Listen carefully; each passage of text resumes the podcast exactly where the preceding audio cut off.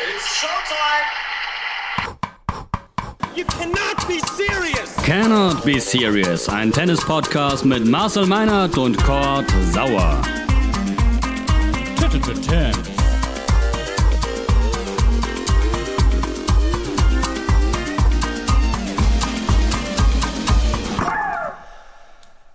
Gold für Deutschland, Gold für Zverev, Gold auch ein bisschen für diesen Podcast Cannot Be Serious Folge 39. Mein Name ist Kurt Sauer. Hallo, herzlich willkommen und ich spreche über alles mit meinem lieben Marcel Meinert. Hallo Marcel. Ach, ist das goldig. Grüße dich.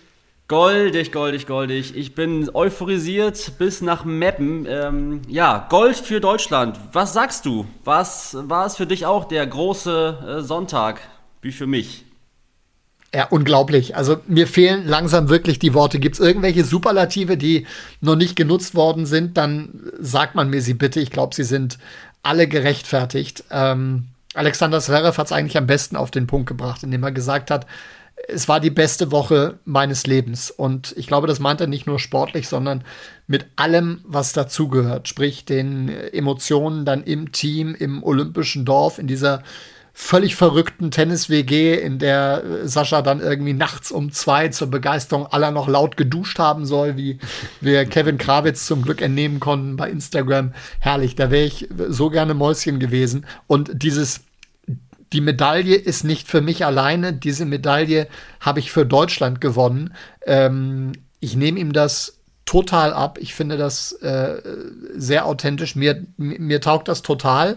Ähm, einfach weil ich auch so ein großer Olympia-Fan bin und auch grundsätzlich die, die Skepsis der Tennisprofis vor Olympia äh, nicht wirklich nachvollziehen kann. Ich äh, würde da, wenn es irgendwie möglich wäre ähm, und kein Flieger mehr geht, zu Fuß hinlaufen, um da dabei zu sein. Ähm, und insofern finde ich es großartig, wie er diesen, diesen olympischen Geist äh, gelebt hat und dann zum besten Zeitpunkt sein bestes Tennis gespielt hat. Ja, super. Sie hörten eine erste Einordnung von Marcel Meinert. Ich, ich halte fest, Marcel, ich halte fest, äh, ich möchte nicht Mäuschen spielen, wenn Zverev duscht. Na, nein, aber so bei allem, was da, was da abgegangen, du weißt, was ich meine, was die Stimmung angeht zwischen Absolut. denen. Auch wenn man dann immer, immer, immer sagt oder mal gehört hat im Davis Cup, die, die, die können nicht miteinander. Das, das ist ein richtiges Team. Da eng nebeneinander auf, auf Pappbetten in, in, in Tokio. Ähm, das musst du auch wollen und er wollte das. Wir haben ein bisschen was zu bereden und zwar ähm, einmal natürlich sportlich. Das Finale gegen Karen Katschanov äh, war vermeintlich nicht die enge Kiste, Zverev war aber auch wirklich bockstark. Ähm, ja, ich werde so ein bisschen wie immer hier den Zahlenheini geben und dir nochmal zwei, drei Sachen anreichern, die du, die du dann gerne nochmal einordnen kannst. Also, wir hatten es ja schon im letzten Podcast. Ähm, das ist das erste Herren-Gold-Einzel für Deutschland.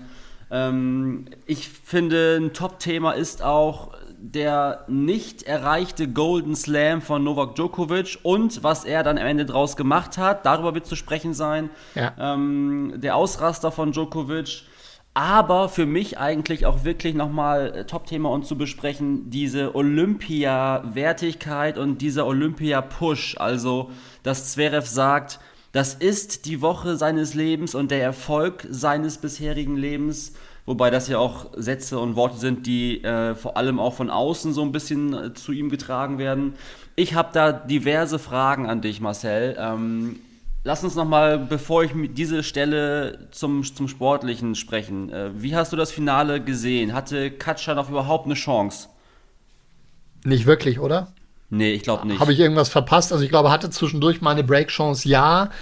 Aber ähm, du hattest irgendwie zu keinem Zeitpunkt das Gefühl, dass er das Ding tatsächlich verlieren könnte. Ähm, er war auch in der Favoritenrolle, Ausgangsposition eine andere als im Halbfinale.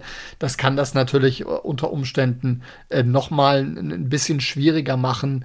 Aber wenn du in so einer Art und Weise ein, ein olympisches Finale bestreitest, dann glaube ich, muss man in der Zukunft nicht mehr über Mentalitätsschwierigkeiten oder, oder zu viel Druck äh, reden. Also die Art und Weise, wie er das gemeistert hat, ist tatsächlich schon bemerkenswert und in dieser Hinsicht kann ihn überhaupt nichts mehr schocken. Und jetzt ist man dann natürlich leicht dabei zu sagen, okay, das, was er da im Halbfinale ähm, aufgestellt hat, war, war sportlich eigentlich so nochmal die größere Leistung als, als, im, als im Finale, wobei am Ende gehört dann gehört alles zusammen. Aber da war er ja schon fast ausgeschieden, wenn wir ehrlich sind. Und ich glaube, höhere Geldbeträge hat da keiner mehr gesetzt bei äh, Satz hinten, Break hinten gegen, gegen Djokovic. Und auch vor dem dritten Satz, sind wir doch mal ehrlich, haben wir uns doch alle gedacht, okay, jetzt geht der Joker raus und es kommt dann wie immer und er gewinnt den dritten dann irgendwie 6-2, 6-3 dass er das, also äh, sucht er eins davon aus, irgendwie so, ähm, dass dann sowas dabei rauskommt, phänomenal. Aber darauf will ich ein bisschen hinaus. Also eigentlich ist ja der, dieser große Gewinn, der am Ende unterm Strich steht, sportlich ist es für Zverev, er hat den Joker im Halbfinale in Tokio besiegt und diese ganzen Begleiterfolge, also ein Katschanov zu besiegen in zwei Sätzen, das ist am Ende alles dann doch nicht so groß, wie den aktuell besten Spieler auf der Welt zu bezwingen, der das unbedingt wollte, dieses Finale und diese Medaille, richtig? Gut, du musst es natürlich auch erstmal nach Hause spielen. Das können wir jetzt nur sagen, weil er am Ende die, die Goldmedaille dann, dann geholt mhm. hat. Ansonsten würden wir hier über was, was ganz anderes äh, diskutieren. Mhm. Ähm, dass er Djokovic schlagen kann, dass er das im, im Schläger und, und auch in der Birne hat, das glaube ich, wussten wir vorher. Die Art und Weise ähm, kann ich mir ehrlich gesagt bis heute immer noch nicht so ganz erklären, dass es dann tatsächlich Klick macht und er genau alles das abruft, was es braucht, um Djokovic wirklich komplett in den Wahnsinn zu treiben. Mhm. Ähm, ist wirklich, ist wirklich herausragend. Es kommen natürlich auch wieder einige, die dann sagen, okay, daran muss er sich dann in Zukunft messen lassen wenn das dann immer so einfach wäre. Ähm, ist es natürlich nicht, aber jetzt gerade bei Olympia unter diesen Bedingungen nötigt mir allerhöchsten Respekt ab. Also, um das aufzugreifen, was ich eben gesagt habe, und das ist vielmehr eine Frage, die ich dir stelle, Marcel. Ähm, Zverev sagt, the biggest tournament you can win. Und äh, ich frage mich, warum hat Olympia diesen anderen äh, Reiz und diese andere Wertigkeit als ein Grand Slam? Wenn ich auf die nackten Zahlen gucke, dann sehe ich das Finale, das ging 79 Minuten, das sind zwei Gewinnsätze, es ist nur in Anführungszeichen eine Woche, die gespielt wird jeder Grand Slam, jedes Grand Slam Turnier verlangt dir körperlich und sportlich mehr ab. Warum ist der Fokus Olympische Spiele ein anderer und ein größerer als Grand Slams? Warum ist es größer als, weiß ich nicht, Dominik Teams äh, US Open Sieg 2020? Naja, da können sich jetzt die Geister schon scheiden, ob es dann tatsächlich äh, größer ist. Und das, glaube ich, ist in, in, in der Wahrnehmung äh, eines jeden Einzelnen dann auch immer unterschiedlich. Ich weiß auch nicht, ob Zverev das so gesagt hätte, wenn er vorher schon mal ein Grand Slam-Turnier ähm, gewonnen hätte. Das ist von der Intensität noch was anderes. Das stimmt. Aber du bekommst halt die Chance bei Olympia nur alle vier Jahre. Und ähm, musst froh sein, wenn du sie überhaupt ein, zwei Mal in deiner Karriere so bekommst, dass du tatsächlich in der Lage bist, äh, das Turnier zu gewinnen. Das war er, hat das aus einer unmöglichen Position äh, heraus im Halbfinale dann tatsächlich geschafft, sich die Chance zu geben äh, im Finale und, und äh, das Ding nach Hause gespielt. Und ich glaube einfach, man muss das Ganze tatsächlich äh, vor Ort so ein bisschen, bisschen spüren. Und ähm, für mich ist äh, Alexander Zverev dann, dann schon einer, äh, auch wenn ihm mal nachgesagt wurde, dass das für Deutschland spielen für ihn nicht das Allerwichtigste ist. Da hat man ihm äh, Unrecht getan. Das, äh, da bin ich schon länger der Überzeugung und ich finde, das sieht man jetzt sehr, sehr, sehr, sehr eindrücklich, wie, wie emotional er dabei war und ähm, wie viel ihm, ihm dieses Umfeld halt bedeutet hat, mit allen anderen, auch den Athleten aus den anderen Sportarten, da im olympischen Dorf zu sein. Und das, das glaube ich, es ist etwas komplett anderes als ein Grand Slam Turnier. Es ist nicht im Ansatz miteinander zu vergleichen. Es ist übrigens das erste Mal jetzt, dass das Finale ähm, nicht über drei Gewinnsätze gespielt wurde. Das wurde jetzt geändert zu, zu 2020. Meiner Meinung nach auch nachvollziehbarerweise, weil dass man dann zum Finale auf einmal die Regeln ändert im Vergleich hm. zum Turnier vorher, das habe ich sowieso nie verstanden. Hm. Ähm, und ja, du hast recht, es ist natürlich auch so, dass diese mediale Aufmerksamkeit, aber auch die der Fans eine ganz andere ist. Das ist zumindest auch mein Empfinden. Also da Total. gucken mehr Menschen drauf und mehr Menschen freuen sich für ihr Land, für ihre AthletInnen. Äh, insofern, ja, da kommt dann irgendwie doch dieser, ja, ich wiederhole mich jetzt, aber die Wertigkeit rührt dann auch ein bisschen daher, dass mehr Menschen drauf gucken, vermutlich als bei einem Grand Slam. Absolut. Das einzige Problem, ähm, was das Ganze mit sich bringt, aber das ist ja im, im Sport äh, überall so, ist, dass diese Emotionen natürlich sehr, sehr kurzlebig sind. Ich habe heute Morgen etliche Artikel ähm, durchgelesen und äh, dann war da auf einmal eine Erinnerung an, an Angelique Kerber, die ja Silber gewonnen hat 2016 und da musste ich dann erstmal, ich so, ja stimmt, Stimmt, Angie wäre ja auch bei einer Olympiasiegerin geworden. Da fehlt ja auch gar nicht so viel. Äh, stand ja auch im Finale. So, äh, fünf Jahre her hat man irgendwie nicht mehr so fürchterlich äh, auf dem Zettel. Und, und wenn dann auch einer sagt, ja, jetzt, jetzt wollen alle Kinder auf einmal Tennis spielen.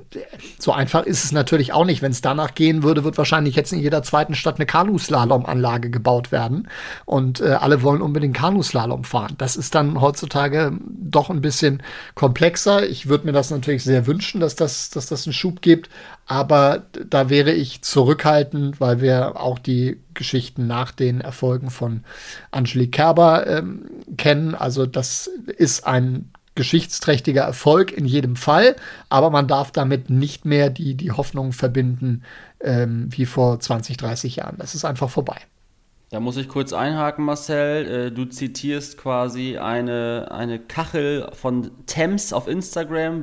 Ist das so? Das war jetzt unbewusst, ehrlicherweise. Die gestern, die gestern rausging, wo wir geschrieben haben, äh, ab morgen oder ab, ab Anfang der Woche Tennisboom in Deutschland. Jedes Okay. Kind will Zverev werden. Das war natürlich ein Gag. Da- naja, dass, ich, das, wenn das Realität wäre, hätte ich nichts dagegen. Aber, dass das kein Kind will, ist ja völlig klar. ah ja. Nee, nee, aber äh, also natürlich ist da irgendwie, da, da schwingt schon diese Urhoffnung mit, ähm, Ja. dass das einen Boom auslösen kann und dass jetzt wieder alle Eltern mit ihren Kids in die Vereine rennen und die Vereine voll machen. Das ist ja völlig klar. Logisch. Kann ich auch keinem äh, verdenken. Dass das aber dann auch wieder nicht passiert, ist ja genauso klar. Insofern, ähm, ja, für Tennissport, für den Tennissport, für Tennis Deutschland bestimmt super, super toll ähm, und mögen da gerne auch ein paar Kids sagen, ey, geil, Mama, Papa, ich will jetzt auch mal irgendwie zocken. Das ist ja der Best Case. Ähm, ich habe mir nochmal angeschaut, wie die letzten Olympiasieger im Herren-Einzel aussahen. Das will ich mal eben kurz rückblickend runterrattern für dich. Also jetzt 2020, respektive 21 ist es Zverev. Ähm, 16 hat Murray gewonnen und 2012 ebenfalls Andy Murray. Ähm, darüber können wir nochmal ganz kurz sprechen. Ähm, der Murray hat in dieser Zeit, in dieser Ära 2010, 11, 12 sich auch abgerackert in Sachen Grand Slams und keines gewonnen. Dann kam Olympia, dann kam die Goldmedaille und dann gewann er die US Open und es begann quasi so ein bisschen seine Zeit in Sachen Grand Slams. Äh, traust du das auch Zverev zu? Ist es vergleichbar für dich oder sagst du, das kann sauer, das kannst du nicht, das kannst du nicht machen? Och, den Vergleich kann man schon aufstellen. Ähm, aber dafür ja, sind die Sportler natürlich viel zu individuell, zu, zu unterschiedlich. Äh, das, das Wichtigste ist, wenn wir äh, einfach die sportliche Leistung nehmen, die er da abgerufen hat, ähm, dann ist ihm alles zuzutrauen. Und mit alles meine ich alles. Ähm, dass er das in sich hat, habe ich aber auch schon länger gesagt, dass dieses Gesamtpaket einfach zu gut ist, als dass es keinen Erfolg bringen könnte, finde ich, ist seit fast zwei, drei Jahren, wenn nicht noch äh, länger, 2017 waren ja die ersten Masters-Erfolge, offensichtlich, der eine oder andere hätte damit gerechnet, dass sich der große Erfolg früher einstellt, aber er ist ja jetzt erst äh, 24 und ist bei weitem noch, noch überhaupt nicht zu spät. Und insofern ähm, ist das möglich.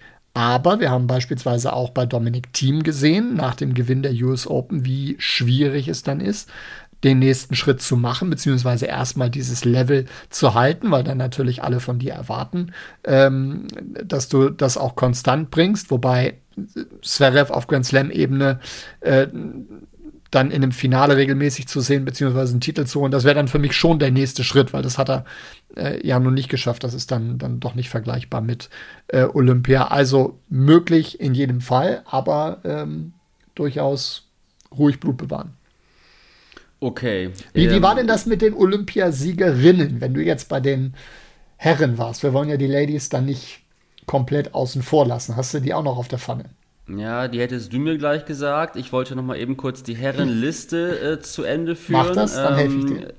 2008 ähm, äh, Nadal Einzel ähm, und dann 2004 Nicolas Massu, 2000 äh, Kafelnikov und 96 Agassi fand ich noch spannend. Ähm, das ist natürlich mit Blick auf diese großen drei, also Federer, Nadal und Djokovic, auch spannend. Da hat der Federer ähm, im Doppel Gold gewonnen. Ich glaube auch, nee, 2016 oder 2000, wann war das? 2008. 2008, siehst du. Mhm. Als Nadal am Einzel Gold gewann, hat Federer sich auch was abgeholt.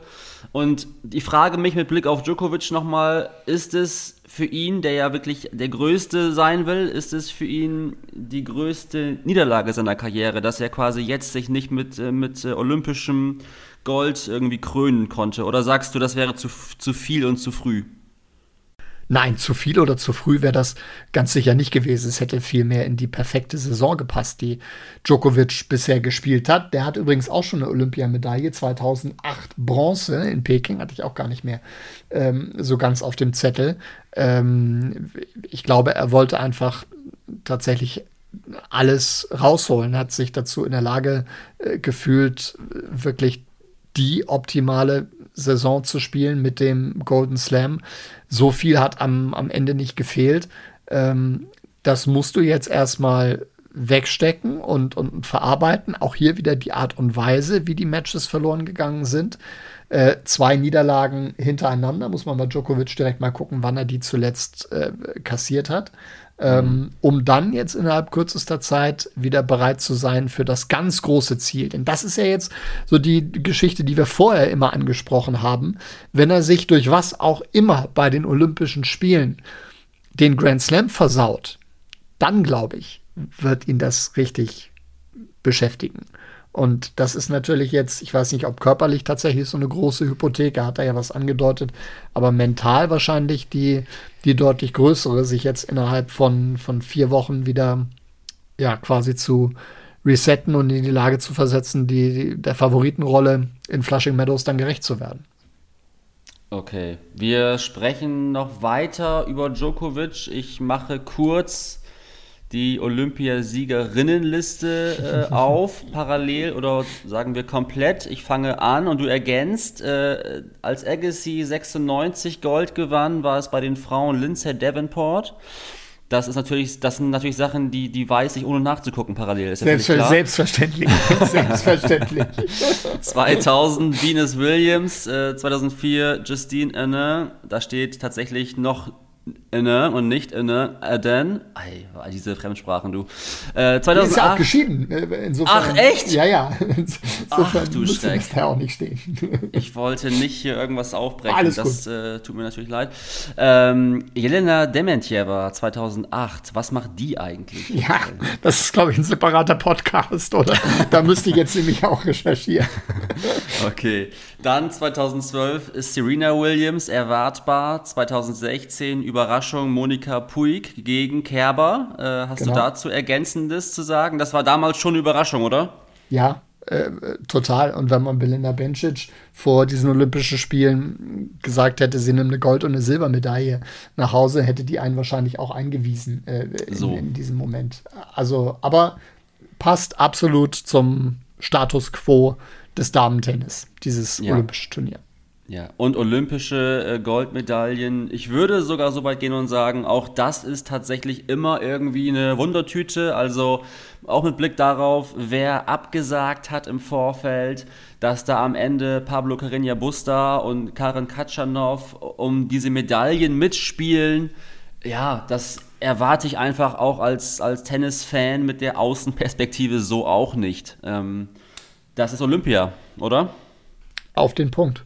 Und freut mich für Pablo Carreño Busta ganz besonders. Hat sich in, in Hamburg äh, den Schwung geholt. Da sieht man auch mal wieder, dass dieses Gerede vom, vom Wechsel der Belege auch viel höher gehängt wird, als es eigentlich ist. Hauptsache, du hast mhm. das entsprechende Selbstvertrauen.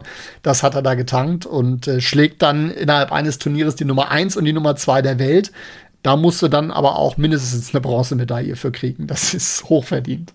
Ja, absolut. Okay, pass auf, dann mache ich jetzt nochmal eben hier das Zahlenspiel komplett. Ähm, Zverev, erster deutscher Tennisherr, äh, der Gold gewinnt bei Olympia. Davor hatten wir mit Becker und Stich 92 Doppelgold in Barcelona. Und natürlich die goldene Steffi 88, äh, die den Golden Slam gewann. Und äh, jetzt korrigierst du mich noch einmal bitte.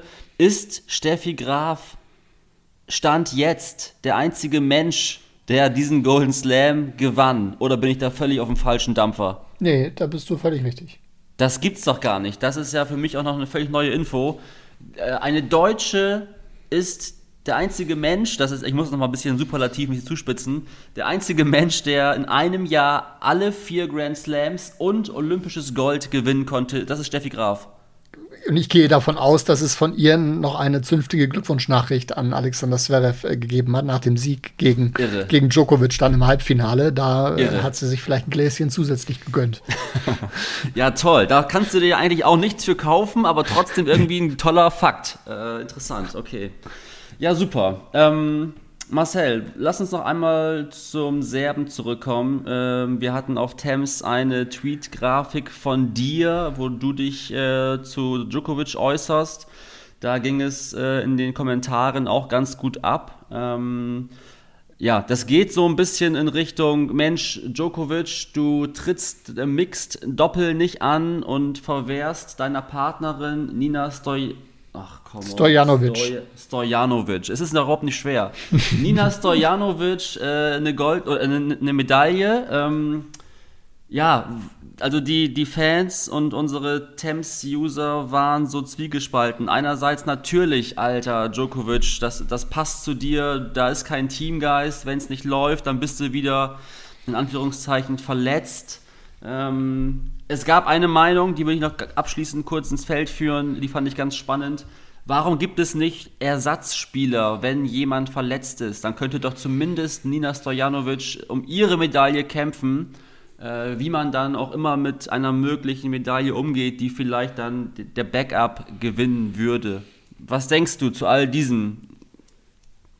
Also das mit dem Ersatzspieler ist mir zu kompliziert. Wer, wer sollte das bei den bei den Serben sein. Da müsste ich jetzt direkt noch mal äh, ins Feld gucken und dann bleibt der auf Verdacht nur fünf oder sechs Tage länger mit einer Wahrscheinlichkeit, die normalerweise sehr, sehr überschaubar ist. Denn wenn es um eine olympische Medaille geht, ähm, einer hat auf, auf Twitter geschrieben in den Antworten, er würde zu so einem, zu so einem Match äh, auch mit, mit äh, antreten, wenn der eine Arm auf dem Rücken gebunden wäre und er den dementsprechend nicht einsetzen konnte.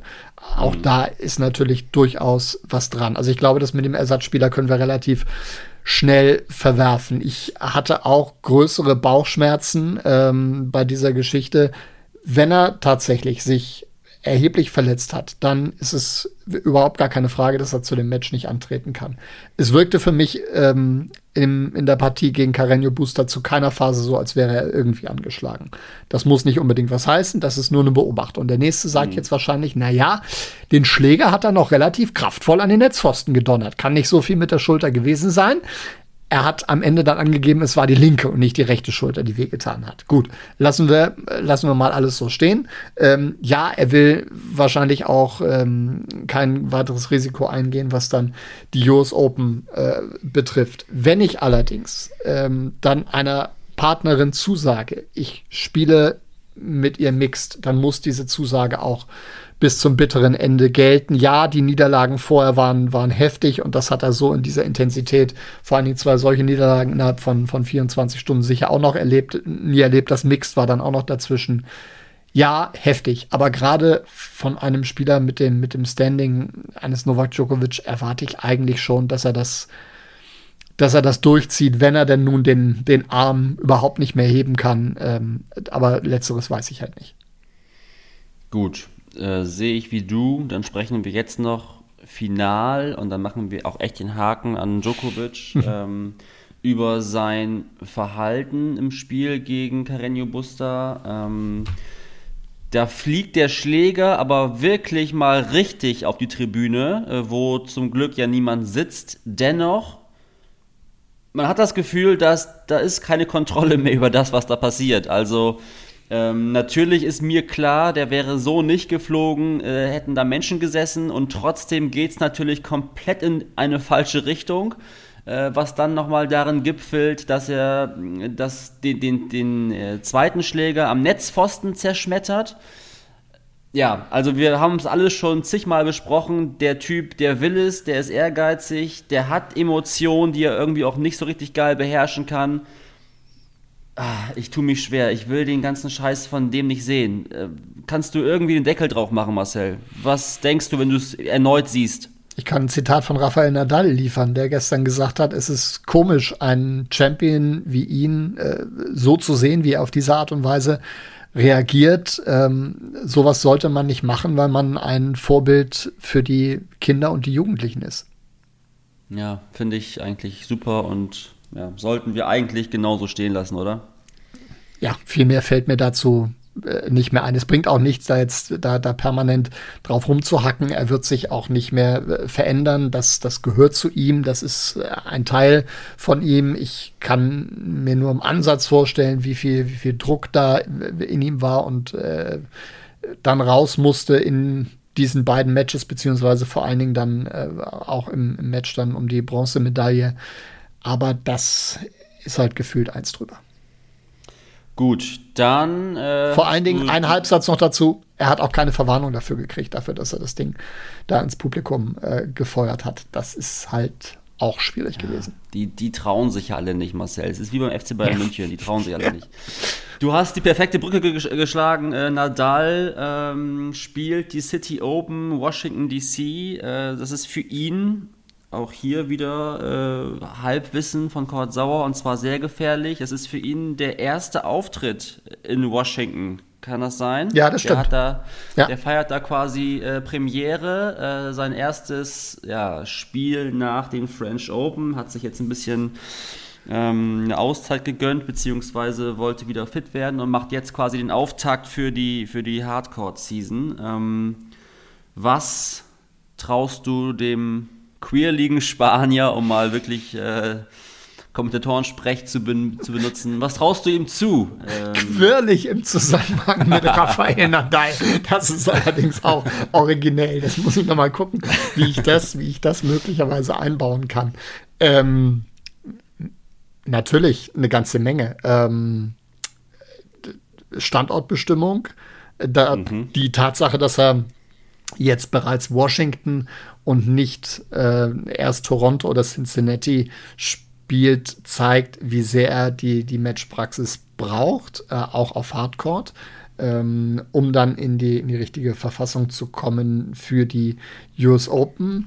Das Feld in Washington ist jetzt vermeintlich nicht so mega stark besetzt. Er trifft in der ersten Runde entweder auf Jack Sock oder Yoshito Nishioka. Dann könnte Lloyd Harris warten der auf Hartplatz, das kennen wir aus, was war das, Dubai in diesem Frühjahr, das kann schon relativ unangenehm werden.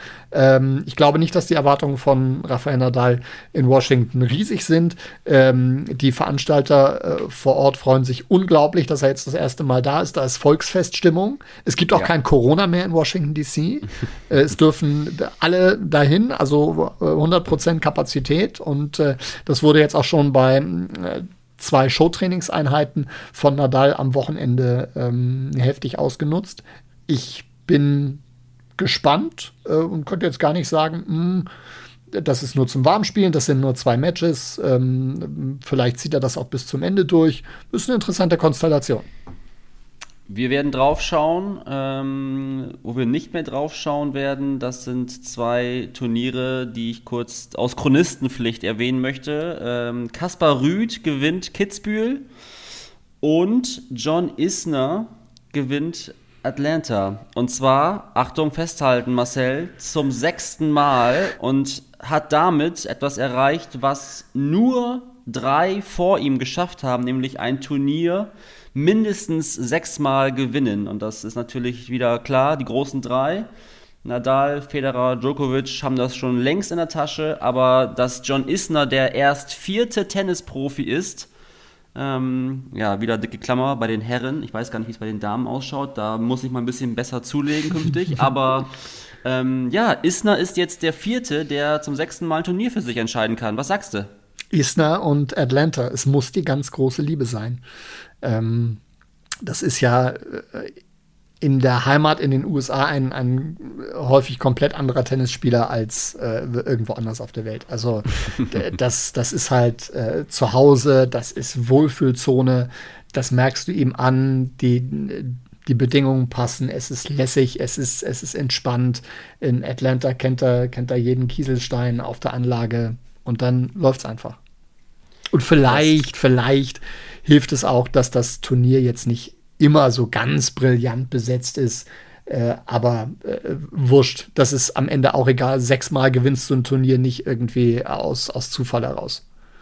Das klingt so, als wäre das meine einzige Hoffnung. Also wenn es Turniere gibt, wo man als Tennisspieler ein ganz anderer sein kann, könnte ich auch noch mal irgendwie versuchen, die French Open zu spielen und da gut zu spielen. Also das ist ja wirklich äh, ein Schlupfloch.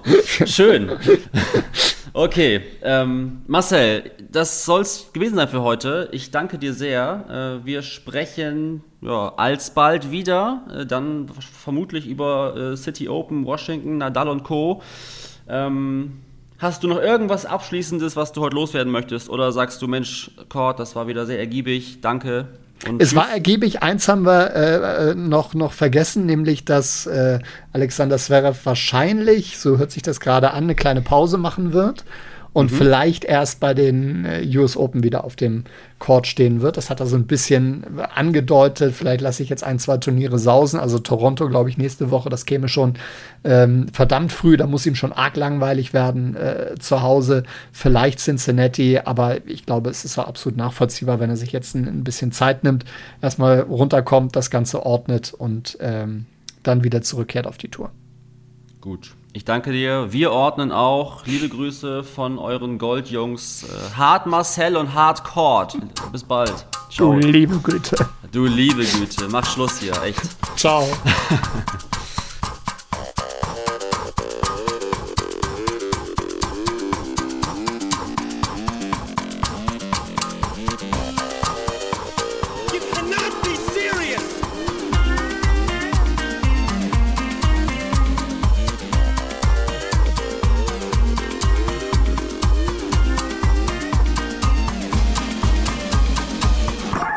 Thames.